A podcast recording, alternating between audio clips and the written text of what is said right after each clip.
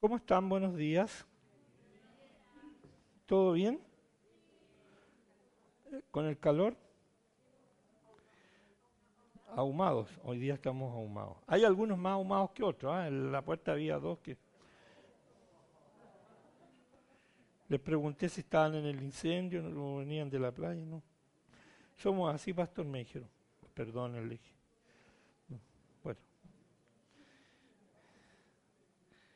Eh, bueno, quiero contarles que ayer tuvimos una linda reunión. Estoy mirando este versículo que compartieron en una reunión que se llamó Más que Rubíes y fue la reunión anual de mujeres. ¿Cómo estuvo? Eh, muy bien, así que yo quiero agradecer a, Ruth por la palabra compartida y también por el equipo que le apoyó en este trabajo, fue maravilloso. Eh, he escuchado algunas expresiones sobre este día tan especial para, para las damas de la iglesia y fue una bendición notable. Así que les animo a seguir avanzando en esto, en el reino de Dios, en lo que ustedes hacen y bueno, Dios tiene mucho más siempre. Así que esperen lo que viene. Amén. Y también esta mañana, bueno, eh, sorpresivamente nos visita Ruth desde La Serena, la pastora Ruth desde La Serena, hace así. Está de paso en Santiago, así que, bueno, siempre un placer verte, Ruth, a tu esposo casi, pero bien. Eh, mi gran amigo. Así que eh, fue, bueno, ha sido un tiempo muy especial. Estos días no, no han sido fáciles para nadie en ninguna parte, ustedes saben. Pero sabes qué, siento que, siempre el Señor nos trae esperanza a todos nosotros.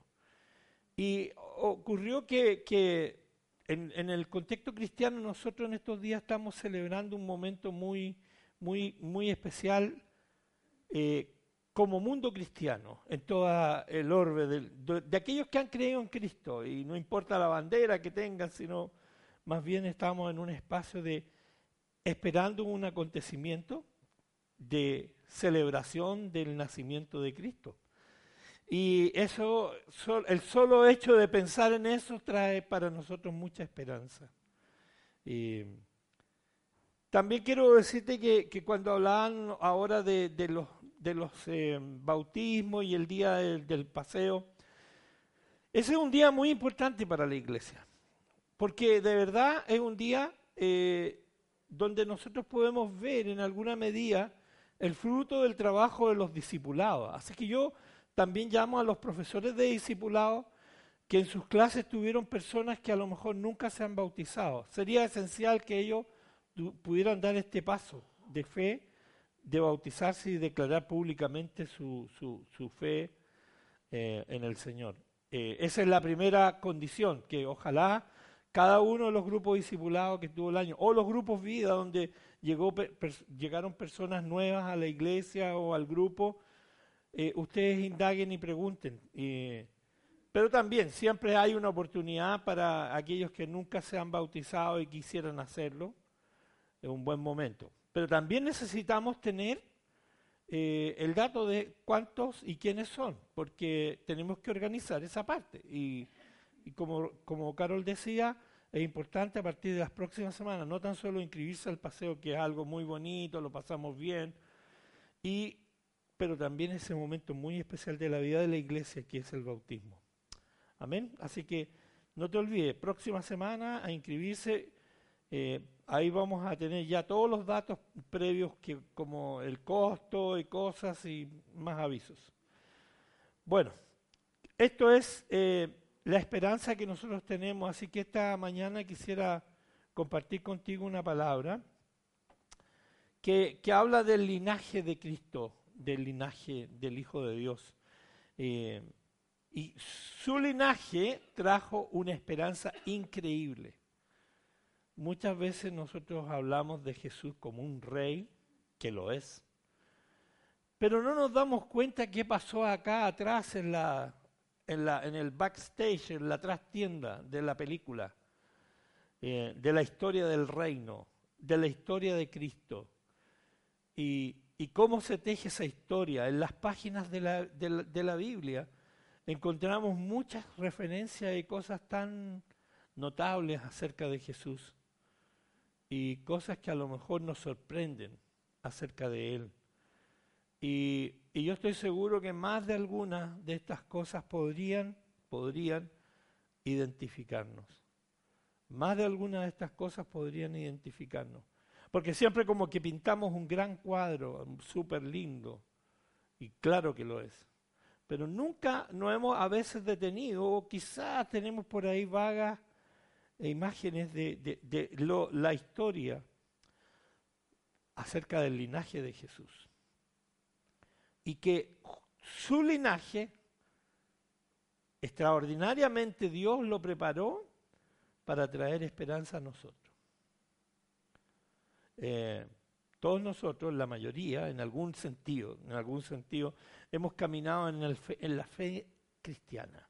Algunos han sido católicos desde sus orígenes y está bien, porque eso era parte de su cultura en familia, de sus quizás herencias, de, expresiones en su hogar y está bien. Otros caminaron eh, en la fe cristiana evangélica desde su niñez también, y está bien. Pero otros no caminaron a ningún lado. Crecieron como pasto ahí nomás. Seres humanos, humanoides, dijo un tío. Y está bien, también está bien. No es que sea tan relativo todo esto, pero está bien.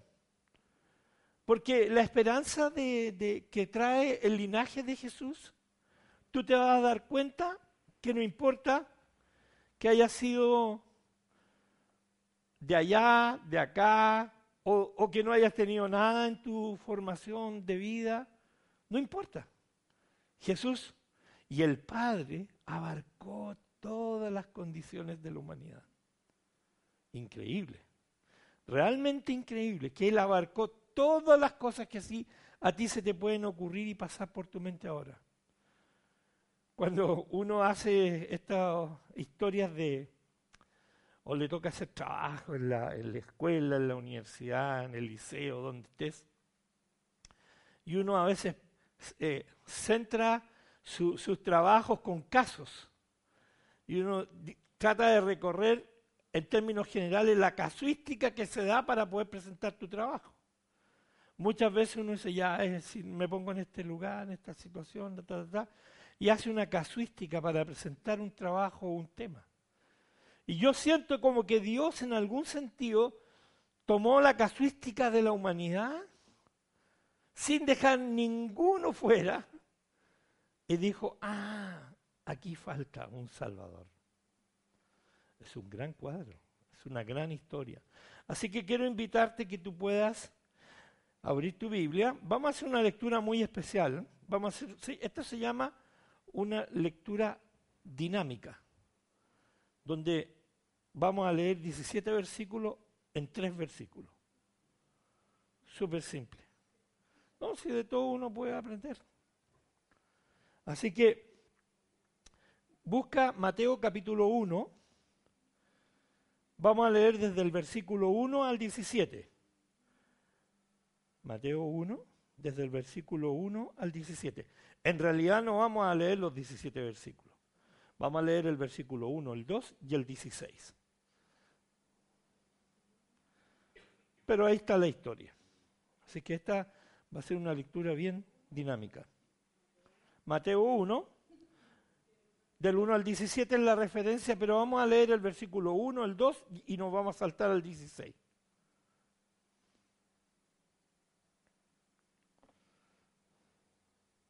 Si no tienes Biblia, bueno, si tu teléfono no tienes teléfono, que hay casos, por supuesto, si no tienes Biblia, siempre hay un cristiano cerca que te puede compartir la lectura.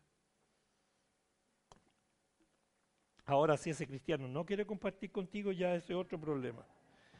Es una de las casuísticas que abordó el Señor también, a los egoístas. Dice así, Voy, a leer versículos 1, 2 y nos vamos a pegar un salto en la lectura del versículo 16. Dice, y estoy leyendo la Reina Valera 60 esta vez.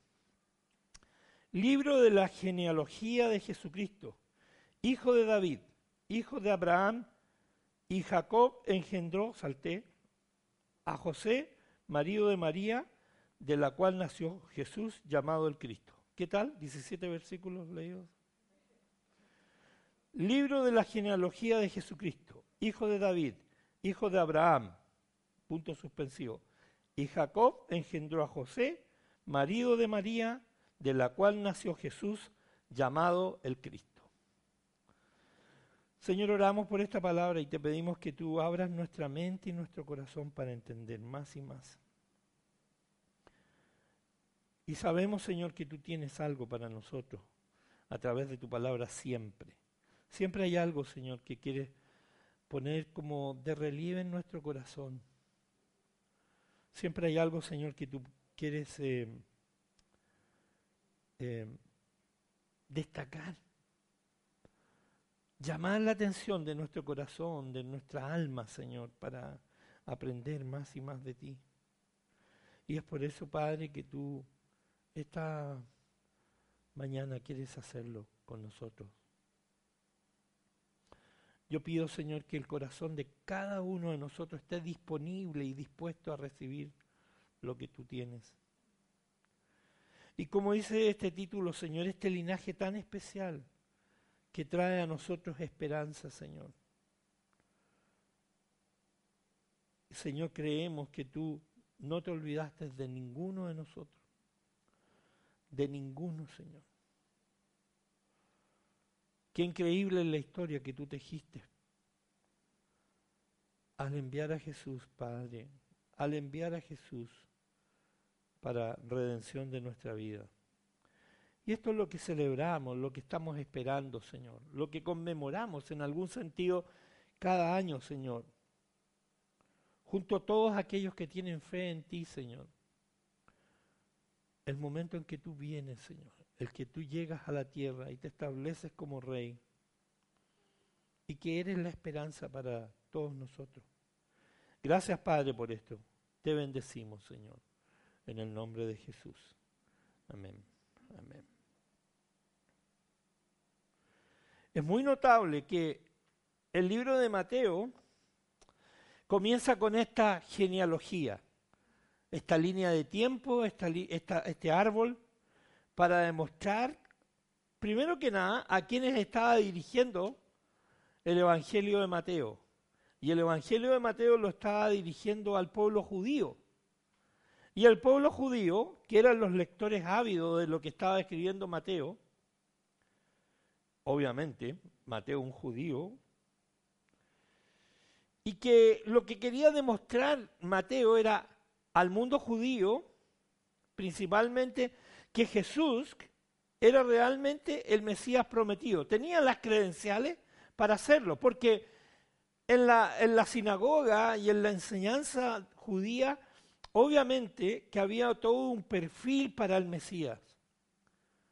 Y que aparentemente, aparentemente, muchos de los judíos, y es una evidencia, no aceptaron esta premisa de que Jesús fuera el Mesías. Muchos estaban con aquella figura histórica del rey David y que quedó en la historia en el corazón del pueblo judío, porque fue muy notable su trabajo. Por lo tanto, esperar un nuevo rey que gobernara como David gobernó era algo muy deseado por los judíos. Así que a veces nosotros somos un poco ligeros para pensar de que ¿Por qué el pueblo judío rechazó a Jesús? Y quizás hemos escuchado algunos mensajes muchas veces como de denostando el corazón del pueblo judío. Pero no hay que olvidar que el pueblo judío estaba inmerso en una cultura y tenía una tradición muy profunda hacia Dios. Y por lo tanto estaba esperando un Mesías que fuera extraordinario. Entonces Mateo lo que hace, empieza a escribir y, le, dice, mire, este es el Jesús. Aquí está la genealogía, aquí está la línea. Miren de quién vino. Pero pareciera, pareciera que Mateo cuando empezó a escribir esto causó más enojo en el pueblo judío. Porque lamentablemente el listado que hace Mateo en, en su libro pone nombres que cualquiera de nosotros habría ocultado. Y por cierto, porque el ambiente no era el de los mejores, había un, espíritu de rechazo hacia lo que estaba enseñando Mateo en esa, en esa carta. La expresión Jesucristo, hijo de David, hijo de Abraham, que está en esta lectura que hicimos, tiene una intención muy profunda. ¿Por qué? Porque Cristo es la traducción griega, griega de la palabra hebrea ungido o Mesías. Entonces, piensen en esto. Él está dirigiendo una carta a los judíos, pero también empieza a introducir un concepto hacia el mundo griego, en el lugar donde se estaba desarrollando el ministerio de, se iba a desarrollar el ministerio de Jesús. Los griegos. Y entonces, como que presenta las cartas de Jesús, las cartas credenciales de aquel que iba a venir, hablándole a los judíos, pero también hablándole al mundo griego. Así que la palabra Cristo es una traducción de ungido. Es una traducción de esa palabra hebrea al griego. Y el significado no completo o compuesto de, de Jesucristo hace otra cosa además. Hace un concepto de realzar la importancia escatológica, o sea, de lo que iba a suceder al final, al final, al final de los tiempos, en el lenguaje del reino. Es decir, cuando habla de Jesucristo está hablando de un simbolismo increíble que significa la esperanza que ha llegado y la esperanza que vendrá. ¿Cómo? Es el lenguaje del reino. Jesucristo es la esperanza que ha llegado y la esperanza que vendrá. Si alguien llega por aquí, en esta iglesia o en cualquier iglesia, y entra hoy día sin conocer a Dios, tú le negarías a él la posibilidad de decirle, mira, mira, lo que pasa es que el mensaje de, de Mateo ya se escribió, todos los que estamos aquí creemos en el Señor, somos felices, happy, happy, pero ya ese mensaje pasó para ti, no lo lamento. Llegaste tarde. ¿Le diría eso a alguien? Yo creo que no, ¿no es cierto? Nadie sería capaz de decirle. Decía, ven, hay esperanza. Así que cuando nosotros hablamos en el lenguaje del reino, siempre estamos hablando en un lenguaje escatológico. Estamos diciendo, sí, sí, mira, va a ocurrir contigo, con nosotros, con la iglesia, con la humanidad. Va a ocurrir, va, algo va a pasar. Y cuando hablamos de la palabra Jesucristo, es un nombre que resume todo esto. Esperanza que ha llegado y esperanza que vendrá. Amén. Que, quiero que lo entiendas. Si tú aún no sientes este, este gran sentir de la esperanza, quiero decirte hoy que es una esperanza que viene siempre para nosotros. Es decir, promesas de Dios para cumplirse en tu vida y en la mía. Así que Mateo fue, yo diría, genial al poder escribir acerca de Jesús. En esta como, ya, mira, aquí lo presento, este es Jesús. Claro que Mateo no tuvo cuidado porque él no podía mentir. Y él estaba muy preocupado del lenguaje que tenía que hacer hacia la gente. Así que la genealogía, este linaje especial que trae esperanza, es, es como el árbol genealógico de Jesús. Era una genealogía no muy santa. La verdad, no muy santa. Así que como que Mateito, no el Mateito, Mateito, el que escribió el libro, como que la anduvo no sé si metiendo la pata, pero Mateo fue honesto, fue honesto, porque él empezó a hablar de esta genealogía. Y encontramos célebres nombres en la genealogía, pero cada uno de ellos, sorprendentemente, cometieron errores que si dependiera de nosotros, nosotros como lo ocultaríamos. Yo creo que nadie es tan fácil de decir, no, yo tengo un familiar que hizo tal cosa. Yo tengo mi papá que hizo tal cosa. Yo tengo esta persona en mi familia que cometió tal error. Creo que ninguno de nosotros andaría por la... Mira, hola, ¿cómo estás? Qué bueno que te veo. Sabes que quería contarte que mi abuelito fue malo. Nadie lo haría, ¿no es cierto? Ahora, en un momento de confianza, quizás, abriendo el corazón al otro, contando, no, si mi abuelito al final era malulito.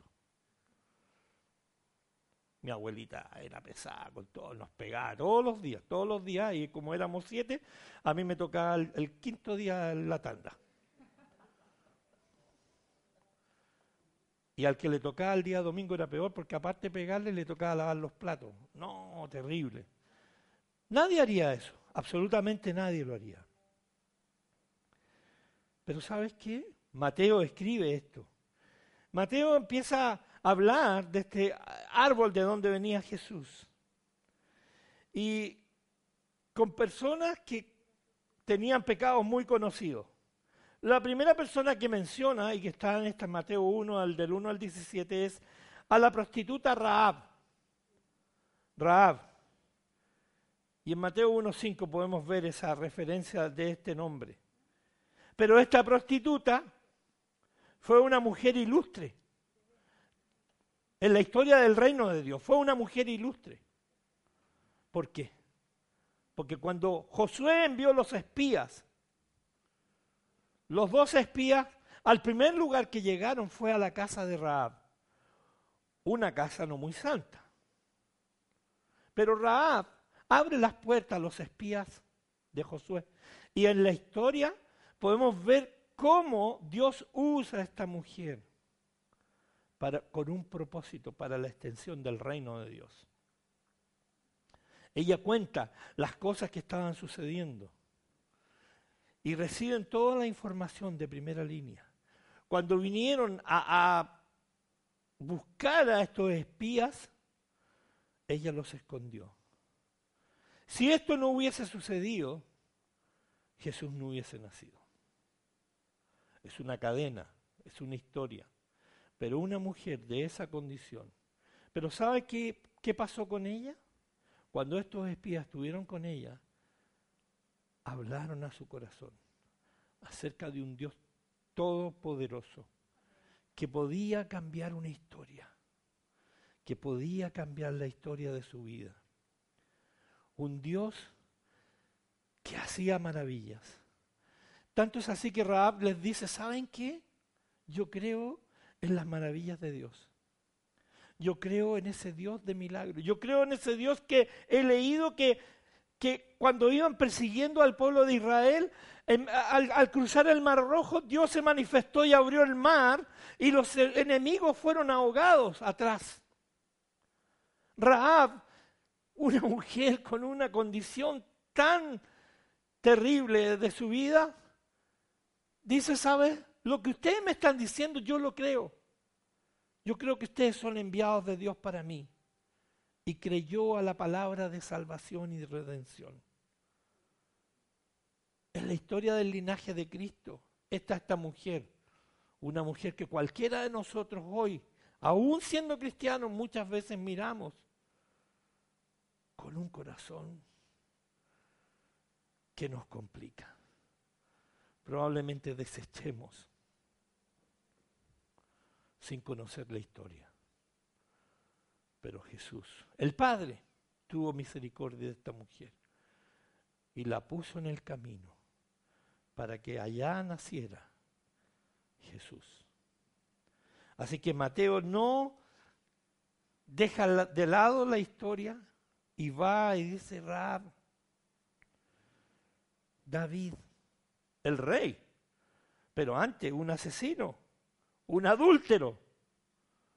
O sea, perdón, pero buen prontuario el rey David.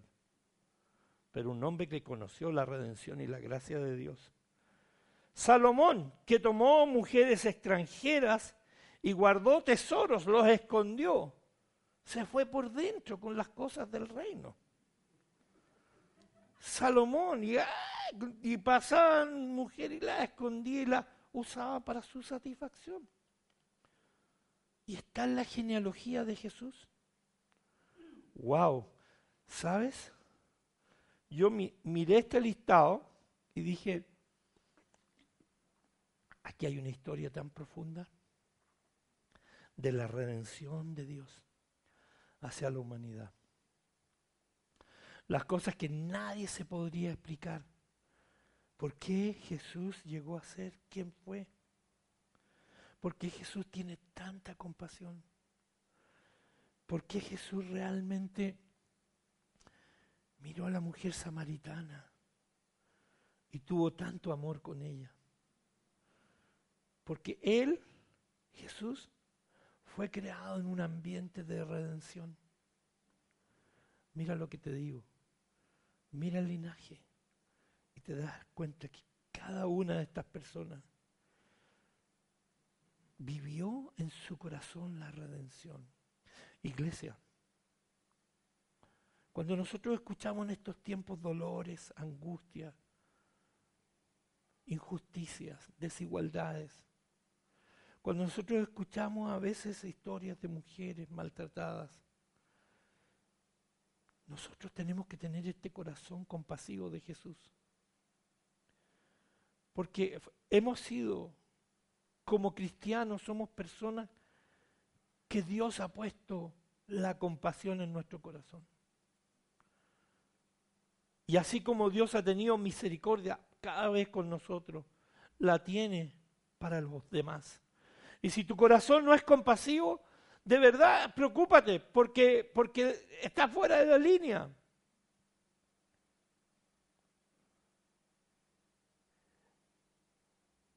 Todos en el linaje de Jesús, en el árbol genealógico de Jesús, cada frutita que colgó de ese árbol, ay, ay, ay, cuánto gusanito tenía dentro.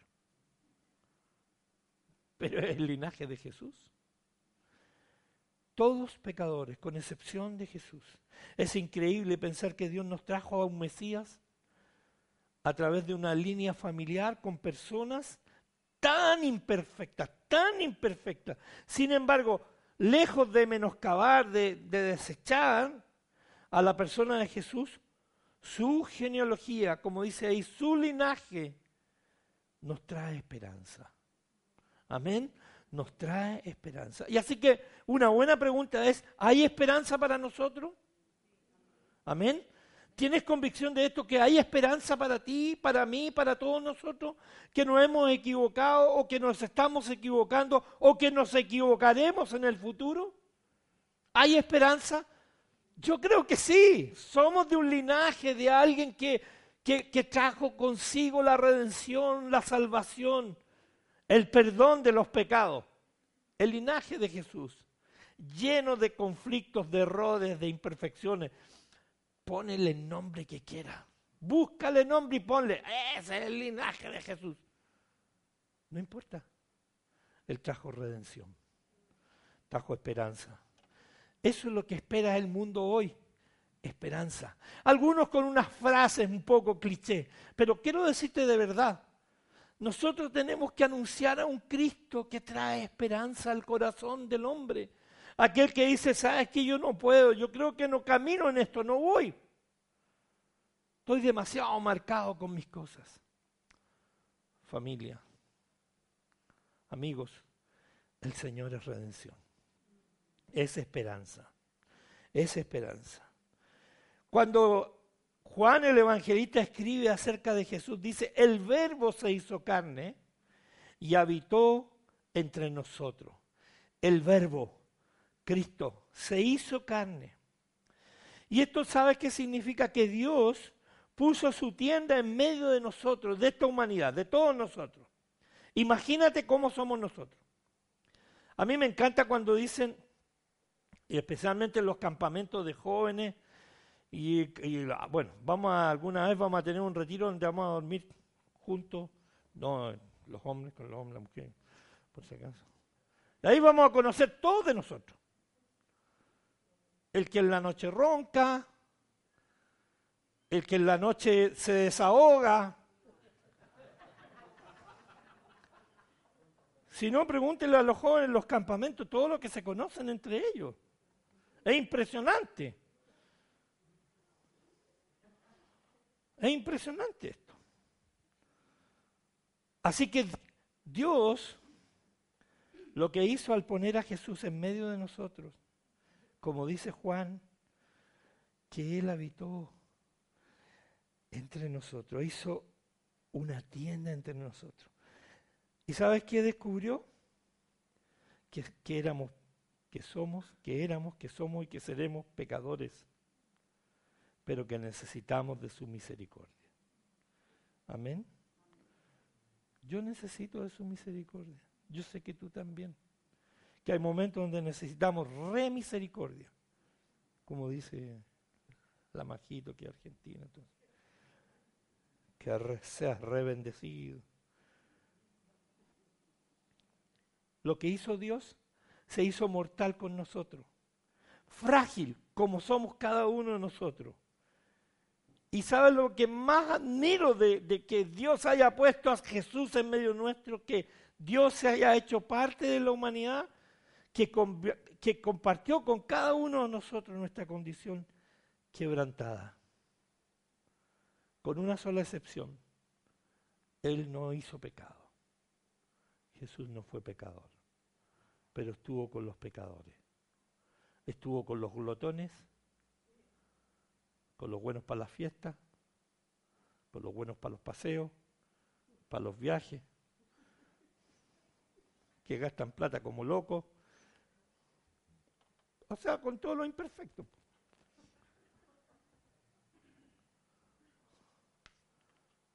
Yo soy uno de ellos. Yo dije.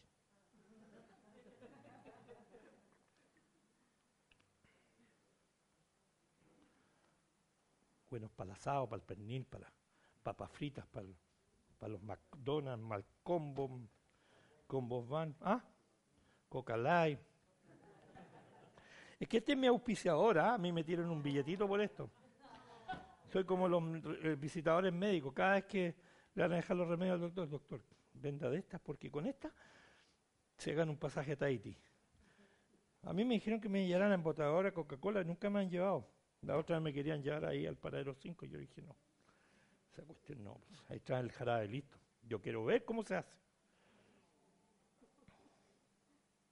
Así que Dios con nosotros significa que Él habitó en medio de nosotros siendo pecadores, siendo imperfectos, familia, siendo imperfectos, no, no somos perfectos. Si hay alguno perfecto, por favor, levante la mano para eh, a este final de año presentarlo a Roma para que lo canonice. Ok, no hay nadie. Dice que tomó sobre sí nuestros pecados como si fueran propios, el sin ser pecador, y entró en nuestra propia historia, en la historia tuya y mía. Se volvió plenamente uno con nosotros. Cuando dice que Dios, que el verbo se hace carne y habitó entre nosotros, significa que Él se hace uno con nosotros. Yo como pastor puedo conocerte un poco, conozco tu carácter, tus cosas, sé algunas cosillas tuyas, que es mi rol de pastor, por supuesto, es como tu doctor, ¿no es cierto? El doctor, ya tú vas, te haces los exámenes, sabes dónde va la cosa, a la vez que tú, la siguiente vez que tú vas al doctor, él mira, a ver, vamos a ver cómo han avanzado estas cosas, uy, estamos iguales, ¿ah? estamos mejorando, estamos acá. Y el pastor también cuando conversa contigo, está viendo, uno ve, ah, mira, hay algunas cosillas todavía que el Señor tiene que seguir tratando, no el pastor, el Señor. Entonces uno mira y uno sabe, pero ¿sabes qué? Cuando Dios, que, que se hizo carne y habitó con nosotros, se hizo uno, es porque quiso entender la naturaleza humana, la condición de quebranto, sus propios problemas, su propia historia. Dios no tan solo dijo, ya quiero conocer, quiero cambiar esa historia. Y ese fue el desafío de Jesús. Así que su linaje especial trae al, al corazón nuestro esto. ¿Y cuál es tu historia? No importa cuál sea tu origen, honestamente, por eso dije, no importa, a Jesús no le importa si tú viniste de, allá, de, del oriente, del occidente, si, si naciste con, dinero, sin dinero, si, no sé, tiene un lindo apellido, quizás tiene el apellido repetido por mil veces en este país o en cualquier parte, no le importa si tú eres moreno, rubio, alto, sabes que a Dios no le interesa. Porque Dios está mirando tu corazón. Dios está pendiente de ti. Cuando dice que habita entre nosotros, Él se hace uno contigo. Y ve cuál es tu necesidad. No le importa tu nacionalidad, no le importa tu etnia, no le importa, porque Él ama todo eso. Él, esto es la creación de Dios. Todo. ¿Quiénes fueron tus hermanos? ¿Quiénes son tus papás, tus abuelos? Dios perdona tu trasfondo familiar. Ahora tenemos que hacer el ejercicio de nosotros también perdonarlo. A veces es un trabajo, es una tarea, no es instantáneo. Mucha gente piensa, bueno, sí, yo no, yo confesé al Señor todos mis pecados y ahora soy libre. Dos días después, de nuevo soy esclavo. Soy libre, soy esclavo.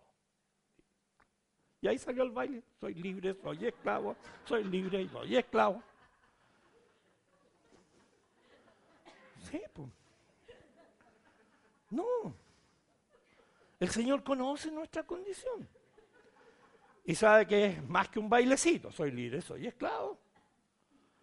Es un trato al corazón a lo más profundo de nuestra alma, a eso que nos molesta o nos duele o nos perjudica en nuestro caminar. Siempre decimos, ay Señor, yo quisiera ser como el pastor. No, ojalá que no, pero eh, quisiera ser como ti, Señor, como tú eres, Señor.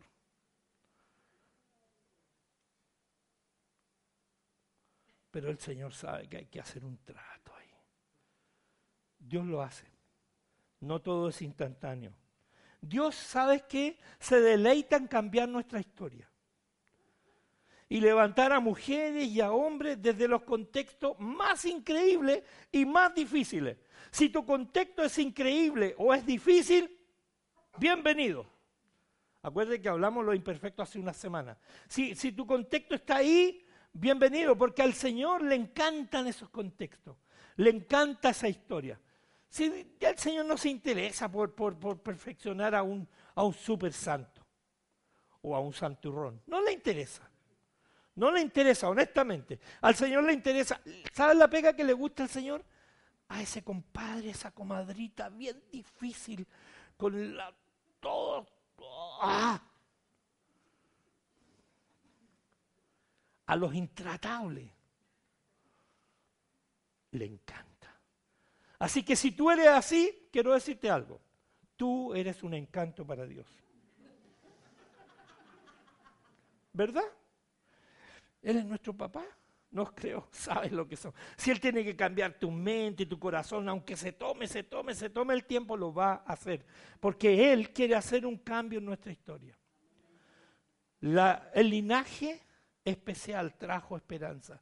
Porque si no hubiese ocurrido así, Dios podría haber puesto, el, ángel Gabriel se juntó con, con no sé quién y de, los angelitos nació el Señor y el Señor tuvo alita, pero después se las cortaron y caminó por la tierra. La historia sería otra. Pero allá está el linaje, lleno de historia, lleno de fracasos, de imperfecciones, de derrotas, de cosas que no funcionan en tu vida, en la mía, lleno de esas cosas. Y allí está ese linaje. Y ese linaje nos trajo esperanza. A través de Jesús el Espíritu de Dios está trayendo silenciosamente a la luz su obra de redención, familia.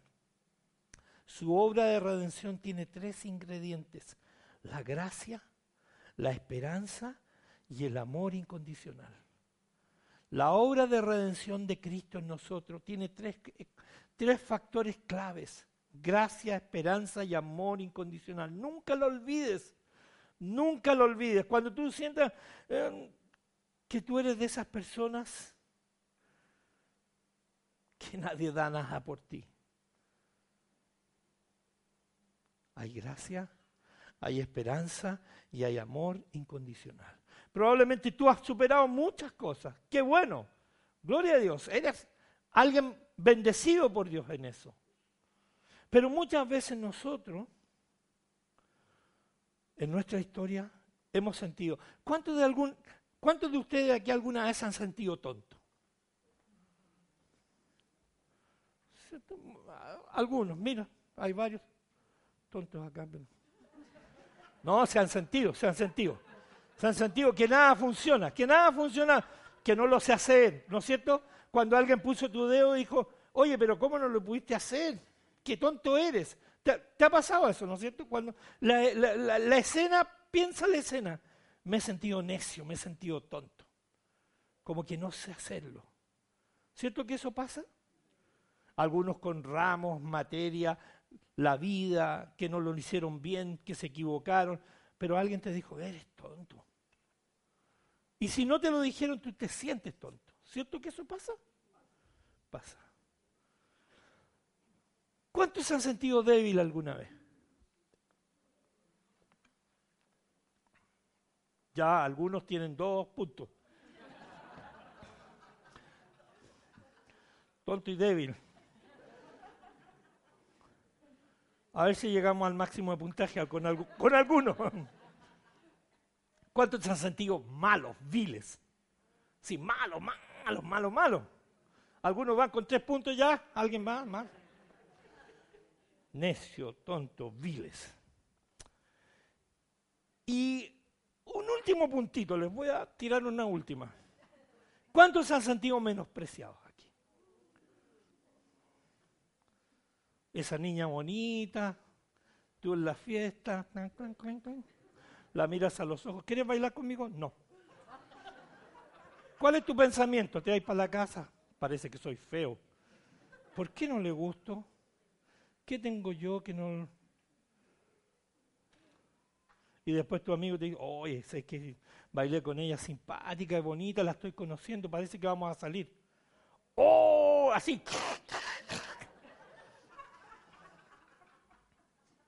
Menospreciado. Bueno, tengo la última palabra de esperanza para ti. Mira, un linaje especial trae esperanza. Y tú dirás, el pastor está cuenteándonos para subirnos el ánimo ahora que viene Navidad, que nos van a dar aguinaldo, que estoy próximo a perder la pega y todas esas cosas, que mañana hay protesta, que eh, la estación que yo tomo siempre está, va a estar cerrada, camina, camina, camino más que misionero mormón.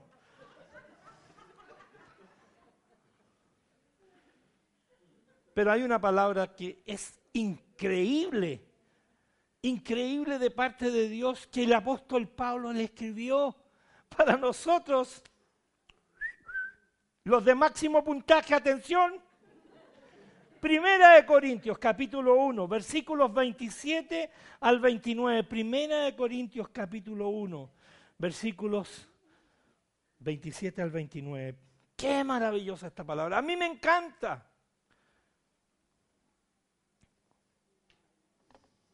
Me emociona saber que venimos de un linaje tan imperfecto y que Dios ha tenido compasión. Y Pablo, cuando escribe esta carta, yo creo que está pensando en todo, en todos nosotros.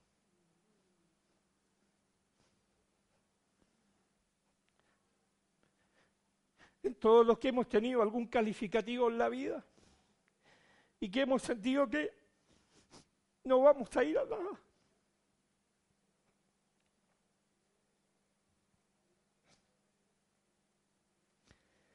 Y escribí esta carta a los Corintios, hablando de lo que Dios escoge. Y dice, si no, que los necios del mundo escogió Dios para avergonzar a los sabios. Y lo débil del mundo escogió Dios para avergonzar a lo fuerte. Y lo vil del mundo y lo menospreciado escogió Dios. Y lo que no es para deshacer lo que es, a fin de que nadie se jacte en su presencia. Todos nosotros hemos sido escogidos por Dios. Sorprendentemente, a pesar de tener todas estas condiciones, porque venimos de un linaje que trajo esperanza para nuestra vida. Amén. Ese es Jesús, a quien celebraremos en un par de semanas, anunciando las buenas nuevas del reino de Dios que han llegado a la tierra. Él trajo esa esperanza para nosotros. Pongámonos de pie para orar.